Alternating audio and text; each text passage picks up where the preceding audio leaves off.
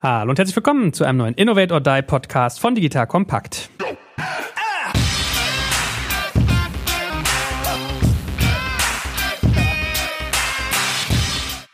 Mein Name ist Jörg Kaczmarek und heute geht es um das Thema Recruiting. Hire the Best ist die Aufschrift, die Boris Lokschin sich selbst verabreicht hat, sozusagen in seiner Firma. Und heute erklären wir, warum das wichtig ist, welche Probleme es dabei gibt, wenn ich Top-Leute rekrutieren will und wie man das eigentlich mit welchen Best Practices macht. So, und Boris, Boris Lokschin von Spriker ist natürlich auch heute da. Boris, moin, schön, dass du da bist. Guten Morgen.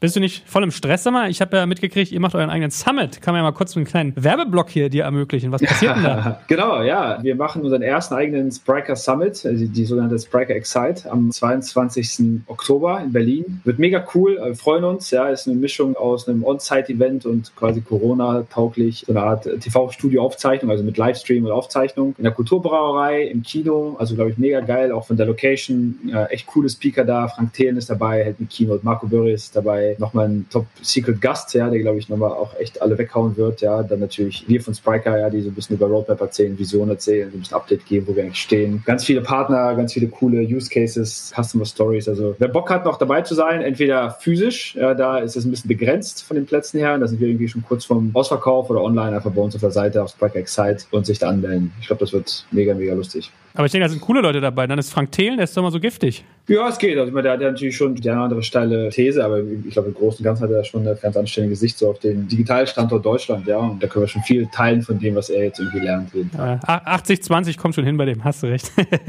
Gut, aber 80-20 sollte man nicht akzeptieren im Bereich Recruiting, lerne ich von dir. Hire the Best hast du dir selber verordnet. Warum ist das so? Was wir halt sehr stark sehen, also zum einen natürlich bei uns selber, sind wir momentan mega im Wachstum und Internationalisierung und sind irgendwie viele Themen, aber auch im Gespräch eben mit zunehmend auch größeren internationaleren Kunden merkt man einfach, und da glaube ich, hat Corona schon so ein bisschen geholfen, dass Themen, die vielleicht vor einem Jahr wir noch diskutiert haben, ja, Methodik, der grundsätzliche Wille überhaupt was zu tun, ja, zu digitalisieren, zu transformieren oder neue Modelle zu bauen oder auch so Budgetrestriktionen, dass sich das schon verbessert hat. Ja, das ist jetzt noch nicht irgendwie gelöst im Markt, aber ich sehe das jetzt weniger als Problem. Wir müssen was tun und ja, da muss auch Geld drauf und das kann jetzt nicht nur irgendwie ein Lippenbekenntnis sein. Das glaube ich, haben spätestens jetzt seit, seit dem Lockdown irgendwie alle verstanden. Wo aber schon momentan die größte Bremse irgendwie im Markt ist, ist eben auf dem Talent-Thema. Ja? Also einfach Zugang zu Talenten und datenaffinen Leuten. Wir hatten ja in ein paar anderen Folgen schon immer wieder dieses Thema quasi angesprochen. Ich merke einfach, dass es momentan einfach der absolute Roadblock. Ja? Also da tun sich viele Firmen sehr, sehr schwer, überhaupt Leute reinzukriegen, die diese ambitionierten Projekte angehen können, stemmen können, denken können, umsetzen können. Oder eben in der Geschwindigkeit, in der fairerweise die meisten eigentlich noch Zeit haben, überhaupt was zu tun, tun sich halt schwer, ja, indem sie das eben mega langsam machen oder einfach nicht die besten Leute reinkriegen. Ich glaube, da gibt es ein paar Gründe für, ein paar Probleme und ich meine auch sowohl für uns wie auch für ein paar unserer Partnerkunden ein paar Best Practices jetzt identifiziert zu haben und dann gucken wir mal, ob wir heute ein paar gecovert bekommen.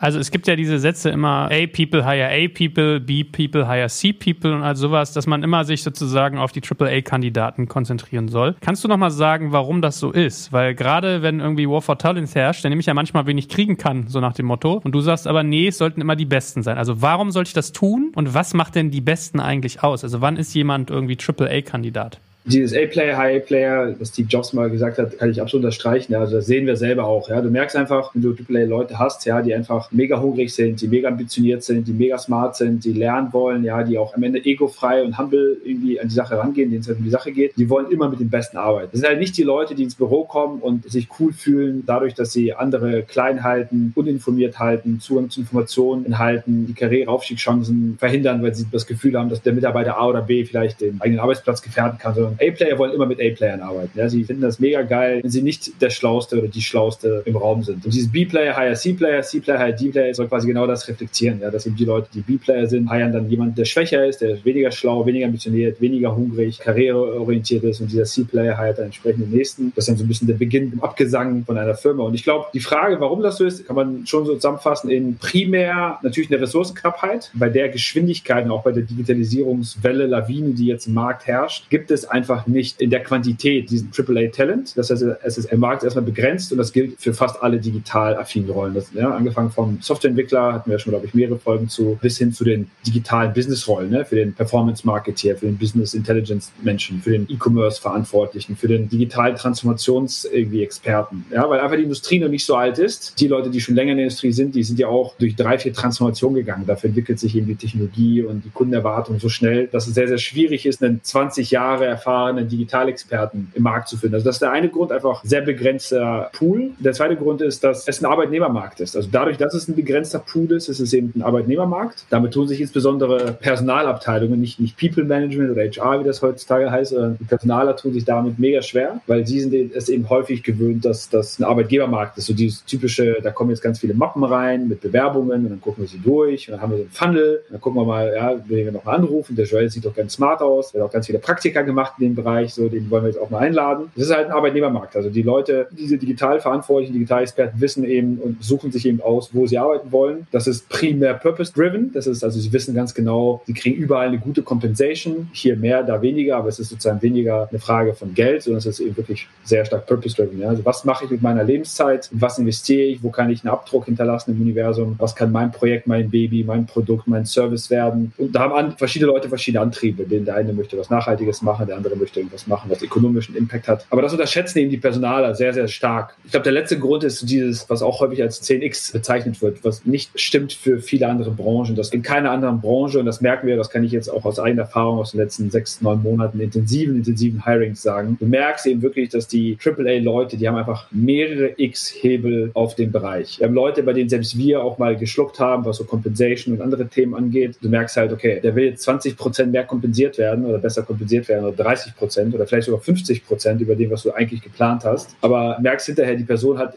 aber 4, 5, 6 X mehr Output. Ja, also dieses Outcome-orientierte versus Output-orientierte. Klar arbeitet sie oder er die gleiche Zeit an Stunden, generiert aber viel mehr Sales, viel besseren Code, viel smartere Produktideen, bessere Growth-Hacks im Marketing. Dinge, die dir halt Zeit und Budget sparen. Wenn man das gegeneinander aufwiegt, dann merkst du eben, okay, ja, dieses 10x, da tun sich traditionelle Firmen schwer, weil das gibt es eben nicht im Ingenieurberuf. Da gibt es keinen zehnmal besseren Ingenieur, zehnmal besseren Lastwagenfahrer, Projektleiter auf der Baustelle. Ne? Das ist dann immer so sehr inkrementell und deswegen sind auch die Gehaltsbandbreiten und die Gehaltsstrukturen inkrementell. Und wenn da jemand kommt und sagt, ich möchte jetzt hier mal das Dreifache verdienen, dann denken alle, man ist komplett verrückt. Ne?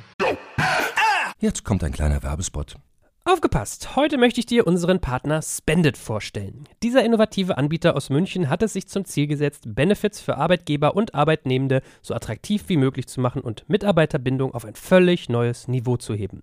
Was Spendit besonders macht, ihre Mission, Benefits allen zugänglich und gerecht zu gestalten, egal ob in großen Konzernen oder kleinen Startups, egal ob in der Stadt oder auf dem Land, egal ob Tag- oder Nachtschicht. Die Mitarbeiter-Benefits von Spendit sind unglaublich flexibel und passen sich jeder Situation an, ganz gleich wo und wann. Mit Angeboten wie der Spendit Card, Lunchit und Mobility bringt Spendit frischen Wind in die Welt der Mitarbeiterleistungen und setzt konsequent auf digitale Lösungen statt veralteter Papiergutscheine. Das Beste daran für Arbeitgeber und Mitarbeitende, die Benefits sind steueroptimiert optimiert. Das bedeutet nicht nur echte Einsparungen für dein Unternehmen und niedrigere Lohnnebenkosten, sondern auch mehr Netto vom Brutto für deine Mitarbeitenden. Das sind Extras im Gehalt, die von den Mitarbeitenden wirklich geschätzt werden. Wenn du auch die Bindung deiner Mitarbeitenden stärken möchtest, dann schau unbedingt mal bei digitalkompakt.de/slash spendet und schau dir das Ganze an.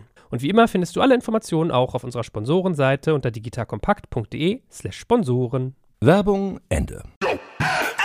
Kannst du nochmal zusammenfassen, was für dich so ein The Best, also wenn du sagst, das muss wirklich so dein Triple A sein, was macht die aus? Also du hast ja eben schon ein paar Sachen gesagt, keine Leute niedrig halten, immer neugierig sein, nicht unbedingt die schlauste Person im Raum sein müssen, sondern im Gegenteil geil finden, wenn jemand was anderes sozusagen noch beizusteuern hat. Was ist es noch? Was sind so deine Merkmale?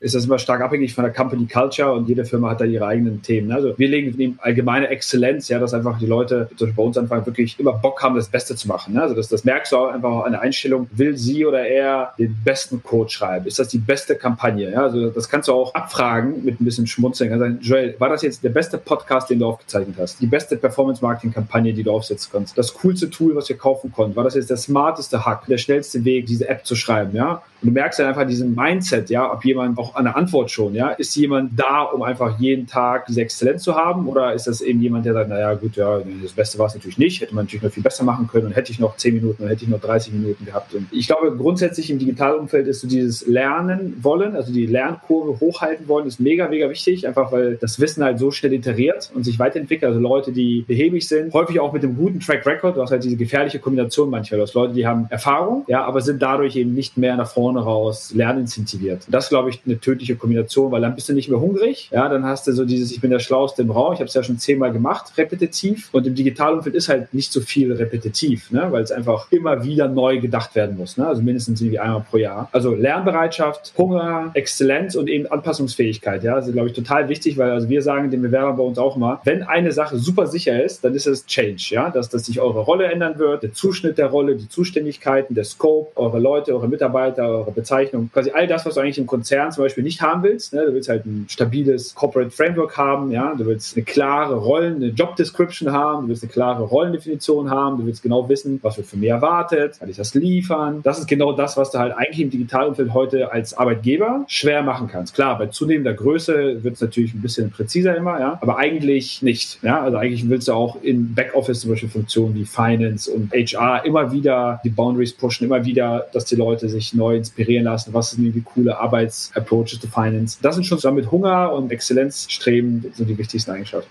Welche Probleme tun sich mir auf, wenn ich danach strebe, die besten Mitarbeiter zu suchen? Es geht erstmal wirklich los damit, dass Corporate HR oder Personalabteilung aus meiner Sicht momentan nur sehr, sehr bedingt auf Recruiting von Digitaltalent und Best Digital Talent ausgerichtet sind. Also geht los mit dem, was ich vorhin gesagt habe. Sehr starke Arbeitgeber versus Arbeitnehmermentalität. Nicht ich als Firma bewerbe mich bei Joel, um ihn sozusagen reinzuholen, sondern er hat sich zu bewerben. Das kann man dir jetzt noch nicht so sehr vorwerfen, weil viele, gerade natürlich so, so das deutsche Backbone, Industrie, Automotive, Siemens, Bosch, so all diese Firmen, kommen natürlich aus einer Zeit, haben die letzten 50, 60 60 Jahre davon gelebt, dass jeder Absolvent aus Aachen, München, ja, jeder Ingenieur immer zu diesen Brands wollte, ja, dass sie natürlich super stark selektieren konnten und diesen Luxus hatten. Und das ist halt für digital nicht so, ja. Also wenn du der Top Python Developer bist oder wenn du der Chief Digital Officer bist, dann hast du halt irgendwie die Chance zu N26 zu gehen, zu Spryker zu gehen, zu Zalando zu gehen, zu Weber Hummer. Dann ist vielleicht Bosch oder Siemens überhaupt nicht mehr oder VW überhaupt nicht mehr der Top Arbeitgeber für dich in deinem Consideration Set. Einfach falsche Ausrichtung von Corporate HR, glaube ich, ist entscheidender Punkt und damit auch der ganze Interview Interviewprozess, also die Interview Experience. Hast du das Gefühl, dass man um dich wirbt oder kriegst du das Gefühl, dass du dich da bewirbst? Was wird von dir erwartet, auch an formellen Dingen, ja, von schick eine Mappe versus heutzutage schickt jeder nur noch einen LinkedIn-Link. Wie wird das Gespräch geführt mit dir? Was sind da für Leute, ja? Also dieses, ist das eine Konversation? Ist das ein Dialog? Ist das ein Workshop zum Beispiel? Was wir ganz häufig machen, ist, dass wir eben Leute einladen, nachdem wir irgendwie eine Reihe von Zoom-Calls mal gemacht haben, dass wir sie einladen zu Workshops. Also es ist dann wirklich ein Tag, wo sie dann verschiedene Leute treffen, wo das Ziel nicht ist, Joel auszufragen, acht Stunden lang und ihn zu interviewen, sondern ans Whiteboard zu gehen, zu hören, hey Joel, du hast doch schon ganz viel im Bereich Content gemacht, du warst auch Redakteur, du, hast, kennst dich doch mit Podcasts aus. Was ist denn deine Sicht darauf? Ja, wie denkst du darüber? Hast du schon mal damit irgendwie was gemacht? Worauf hättest du Bock? Also es ist dann eine Diskussion, ja, bei der du auch Fragen stellst, bei der man gemeinsam was erarbeitet und eigentlich eher abprüft, wie der Denkprozess ist. Also wie denkt jemand, wie schaut er, wie ist seine Weltanschauung, wie ist seine Anschauung zu Tools, wie dogmatisch ist er, wie festgefahren ist er, wie offen ist er, wie lernbereit ist er. Der Style dieses Gesprächs ist halt ein ganz anderer, als dass er da sitzt. Dann sitzen dir zwei Leute gegenüber oder drei, noch schlimmer, ja, Personaler, Fachabteilung und jetzt erzählen Sie mal. Aber was ist denn hier die zwei Monate in Ihrem CV, wo waren Sie denn da? Wie? Sie waren unterwegs, reisen. Ja, was ist denn hier los? Ja, ist ja eine Lücke im CV. Das passiert halt heutzutage nicht. Also Corporate HR falsch aufgestellt. Ich glaube auch, dass gerade die nicht digitalen Firmen ihren Brand überbewerten. Ja, also dieses, ich, ich nenne das mal unangebrachte Recruiting-Arroganz. Das höre ich ganz, ganz häufig von beiden Seiten. Eine coole Firma, die machen auch irgendwie ein paar Milliarden, aber ist das der Place to go? Da ist halt null Purpose drin. Ja, das, was sie von mir wollen, ist irgendwie nur nach 15 alter Text Tech-Stack. Ich werde interviewt von einem CIO, EDV-Leiter, der hat keine Ahnung, welche Fragen wir stellen soll, der hat keine Ahnung von dem Tech-Stack, mit dem ich arbeite. Du kriegst einen Vorgesetzten vorgestellt, für den willst du gar nicht arbeiten. Ja, von dem kannst du nichts lernen, der inspiriert dich nicht, bringt dich nicht weiter, dein CV wird dadurch nicht irgendwie cooler. Also du hast irgendwie ganz, ganz wenig dann auf der Habenseite, außer du hast jetzt gerade irgendwie eine Lebenssituation, bei der du genau dieses Corporate Environment brauchst.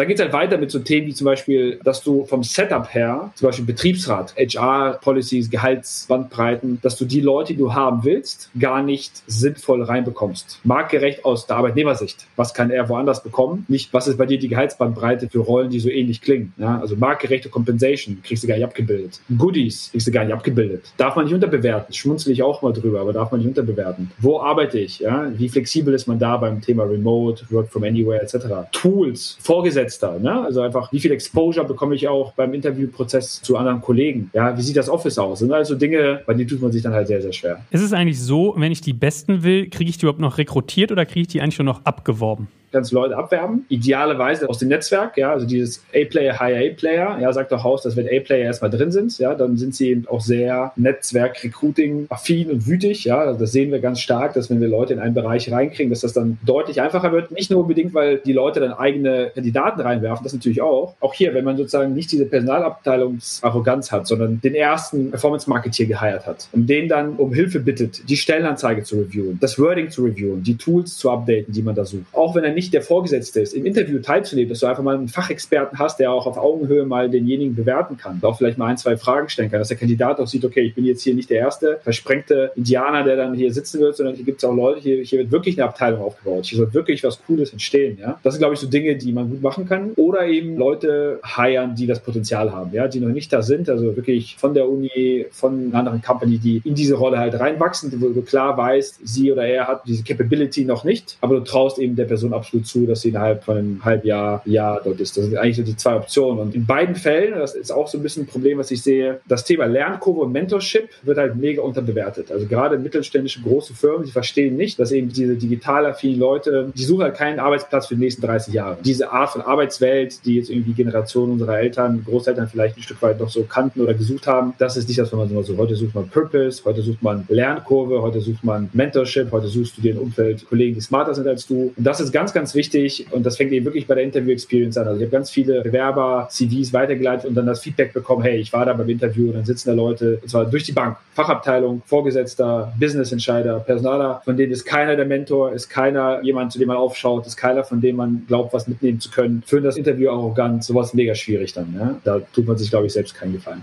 Letzte Frage zur Problemwelt. Wie ist das mit der Lokation und auch daraus abgeleitet mit der Sprache? Ich könnte mir vorstellen, so mancher Mittelständler tut sich auch schwer, seine Firmensprache auf Englisch umzustellen. Kriegst du solche Top-Leute, also sicherlich nicht nur in Deutschland, sondern die sind ja verteilt auf der ganzen Welt. Wie gehst du das an? Ich glaube, man tut sich selbst null Gefallen, wenn man in dem sowieso schon sehr engen Pool und bei den sowieso schon nicht guten Ausgangspositionen für die meisten Firmen künstlich diesen Filter klein macht. Ich habe, glaube ich, mal erzählt, dass ich einen Kumpel habe im, im Recruiting, der Headhunter ist und der hatte mal so sinnbildlich mir immer gesagt, guck mal, stell dir vor, du hast halt eine Excel-Tabelle und da sind alle Bewerber auf der Welt. Ja? Und das Einzige, was du eigentlich machst, ist zu filtern. Ja? Und umso mehr Filter du halt auswählst und sagst, okay, ich möchte einen Developer oder ich möchte einen Sales-Digital-Verantwortlichen haben und der soll bitte in Deutschland sein, am besten in Hamburg sitzen, der soll nur Deutsch können, der soll sechs Jahre Erfahrung. Umso mehr Filter du eben auf diese Tabelle legst, umso kleiner wird logischerweise die Auswahl. Von daher ist, glaube ich, so dieses Work from Home, Work from Anywhere mega wichtig. Das geht natürlich stark auch damit einher, dass man auch sprachlich sich natürlich darauf einstellen muss, dass primär Englisch sein sollte, idealerweise und, und nicht Englisch für die Person. Also Joel spricht Englisch und der Rest der Firma ist Deutsch. Alle Chats sind Deutsch, alle Wikis sind Deutsch, Social-Gruppen in Slack sind Deutsch, wo Witze gemacht werden. Du bist eigentlich irgendwie komplett isoliert. Also das, das ist nicht damit gemeint. Die Culture muss halt Englisch sein. Ne? Äh, dann hast du einen breiteren Funnel, dann kannst du rekrutieren. Wenn du eine Affinität hast zu Tools, ja, und grundsätzlich eben mit mobilen Tools ein Problem hast, dann glaube ich, tust du dir selber einen Gefallen und kannst eben dann wirklich idealerweise global rekrutieren. Ja? Also wir haben zum Beispiel hart auf eben Work from Anywhere umgestellt. Ja, das ist jetzt eine komplett gleichberechtigte Option mit, ich gehe quasi ins Büro und es hat unseren Recruiting Funnel innerhalb von einem Monat um mehr als 20 x-fach weil du einfach jetzt Leute hast aus Chile, aus Argentinien, aus Taiwan, tief in Russland, aus Israel, ja, die einfach sagen, hey, mega geiler Job und die dann auch top sind, aber halt sagen, aus welchen Gründen auch immer, ich kann nicht, möchte nicht umziehen, ich mache das aber von hier.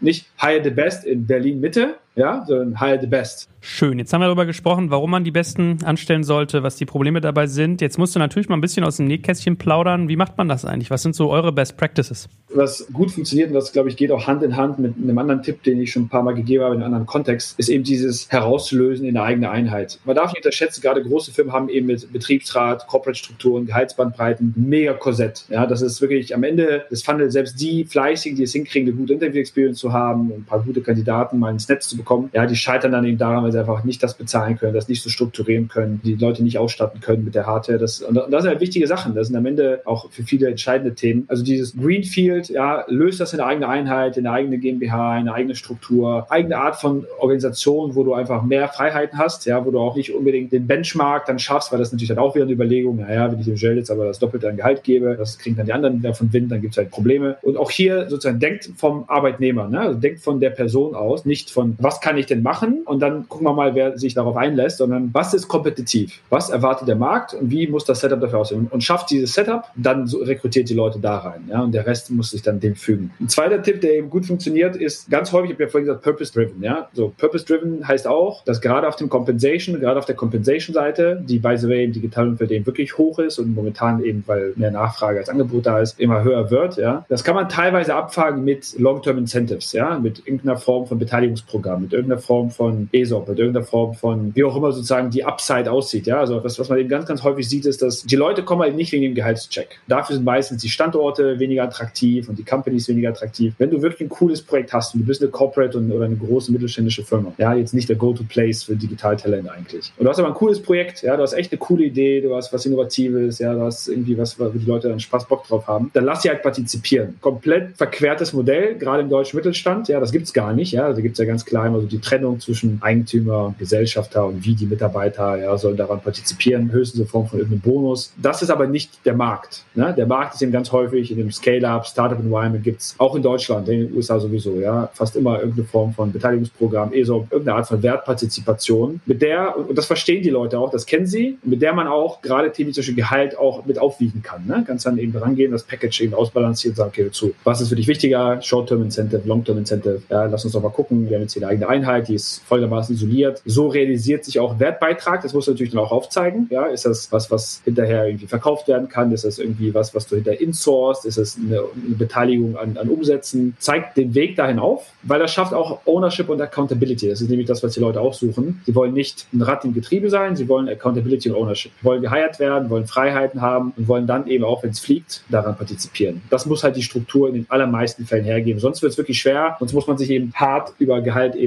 rauspreisen. Ist dann natürlich in den meisten Fällen noch schwieriger. Jetzt kommt ein kleiner Werbespot.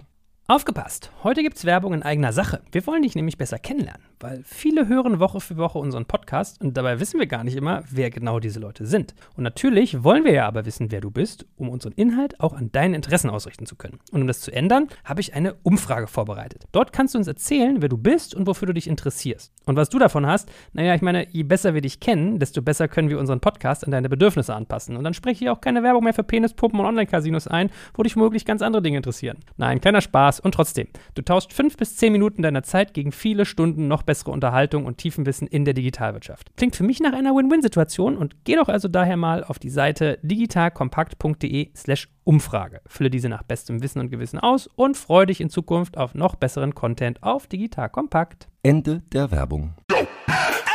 Aber was machst du denn noch? Also, was sind denn noch so eure Geheimnisse? Weil ihr braucht nicht externalisieren, dass ihr jetzt sagt, ihr baut irgendwie eine Greenfield Company fürs Hiring. Ihr habt irgendwie Purpose. So, du hast ja jetzt so in eine Stufe gestellt mit N26 und das andere Zalando oder so. Was tust du, um sozusagen da nochmal outstanding zu sein? Thematischer Purpose ist super, super wichtig. Ja, das merkt man eben, dass die Leute sehr, sehr stark heute getrieben sind davon, was sie inhaltlich machen. Ja, dann wieder das Compensation-Thema, was wir eben sehr stark stressen, auch in Interviews und, und auch den Kandidaten erklären, ist eben, was nimmst du mit in den nächsten drei Jahren hier? Ja, also an Erfahrungen, ja, an neuen Erkenntnissen. Was ist dein Bereich? Was ist eben wirklich deine Accountability und Ownership? Worüber hast du am Ende wirklich die Entscheidungsgewalt oder bist du eben dann doch wieder bei einer 10.000 Mann Firma dann einer von 136 Abteilungen? Wie sieht die Struktur aus? Wer ist wirklich dein Vorgesetzter oder deine Peers? Wie wird hier gemessen? Für die Leute ganz, ganz wichtig. Ja, also gemessen nicht nur sozusagen kommerziell. Super, super wichtig das Thema Reference. Gute Kandidaten erkundigen sich über dich fast noch mehr, als man eben früher sich über den Kandidaten erkundigt hat. Bei Leuten, die schon arbeiten im Netzwerk. Ja, also da kriegst du eigentlich immer drei, vier, fünf Gesuchanfragen ja, über dich. Es reicht nicht nur vorne dran, so außen hui, innen pfui. Ja, das, das funktioniert halt nicht. Und die Leute halt genauso schnell wieder weg. Einfach Ehrlichkeit. Ja, also was halt, glaube ich, auch Personaler hardcore unterschätzen ist, wie schlau die Leute sind. Was wir halt mittlerweile machen, ist, dass wir ein Pitch-Deck haben. Ja, also quasi wir pitchen den Kandidaten oder die Kandidatin mit Stärken und Schwächen. Lieber offen und transparent. Ja? Wir legen das hin und sagen, guck mal her, das ist das, wo wir stark sind, das ist das, warum wir the, the place to go sind, das ist das, warum du hier in den nächsten drei Jahren mehr lernen wirst, mehr mitnehmen wirst, mehr Fun haben wirst, ganz wichtig auch, ja, und auch am Ende natürlich mehr verdienen wirst als in Firma ABC. Aber wir sagen auch, hey, was sind die Challenges? Ja, wo sind wir noch nicht? Ja, was haben wir noch an Baustellen? Was haben wir noch an Issues? Warum glauben wir, dass du helfen kannst? Und das ist am Ende eine Diskussion. Es ist eben kein Pitchen oder Abfragen, sondern hey Joel, guck mal, wir glauben, verstanden zu haben, dass du uns bei dieser Schwäche helfen kannst. Kannst. Ja, siehst du das genauso? Was würde dich denn antreiben? Hätte, hast du Bock darauf? Oder sagst du, nee, habe ich jetzt schon dreimal gemacht in drei Filmen vorher? Ich glaube, umso ehrlicher dieses Gespräch ist, umso realistischer auch das Bild, was du vermittelst, umso höher die Wahrscheinlichkeit. Und dann, wenn die Leute wirklich mal fünf, sechs Leute getroffen haben und merken, hey, das ist ja wirklich alles AAA hier, krasse Leute, ja, ich dachte eigentlich, ich bin der Allergeilste und jetzt laufe ich hier rum und ja, jeden, mit dem ich spreche, die Leute sind alle mega smart, mega hungry, cooles Environment, dann hast du, glaube ich, da insgesamt ein rundes Bild. Was ist mit so Equihires? Kann das ein Werkzeug auch sein, dass ich vielleicht gerade auch als großer irgendwie kleine Firmen kaufe,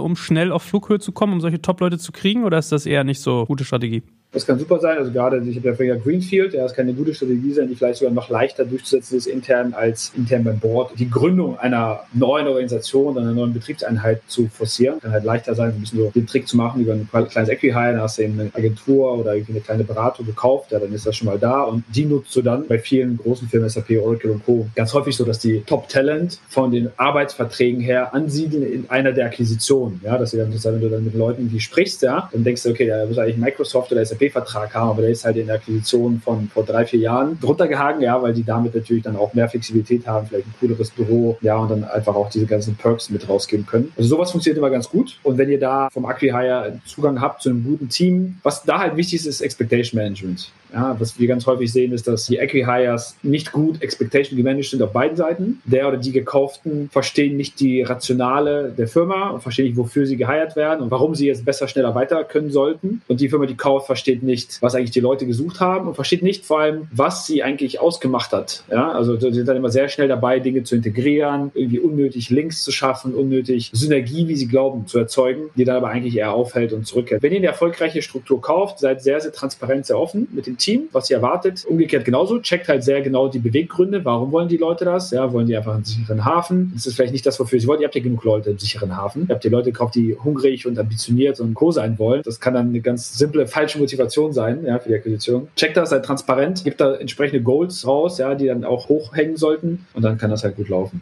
Sehr gut, lieber Boris. Vielen Dank dir. Hast du noch irgendwie so einen abschließenden Tipp oder noch irgendwas, was den Leuten mit auf den Weg geben willst? Führt das ganze Thema einfach auf Augenhöhe. Denkt immer daran, das ist ein Arbeitnehmermarkt, ganz stark jetzt durch Corona bedingt. Das ganze Thema International Hiring, Work from Anywhere, macht euren Filter groß und findet eben eine Struktur, die die Leute einfach begeistert. Das ist eben am Ende wirklich purpose-driven. Und dann, glaube ich, hat man auch gute Chancen, weil ansonsten tatsächlich viele Projekte nicht auf die Straße kommen. Sehr schön. Vielen Dank dir. Dir auch. Ciao.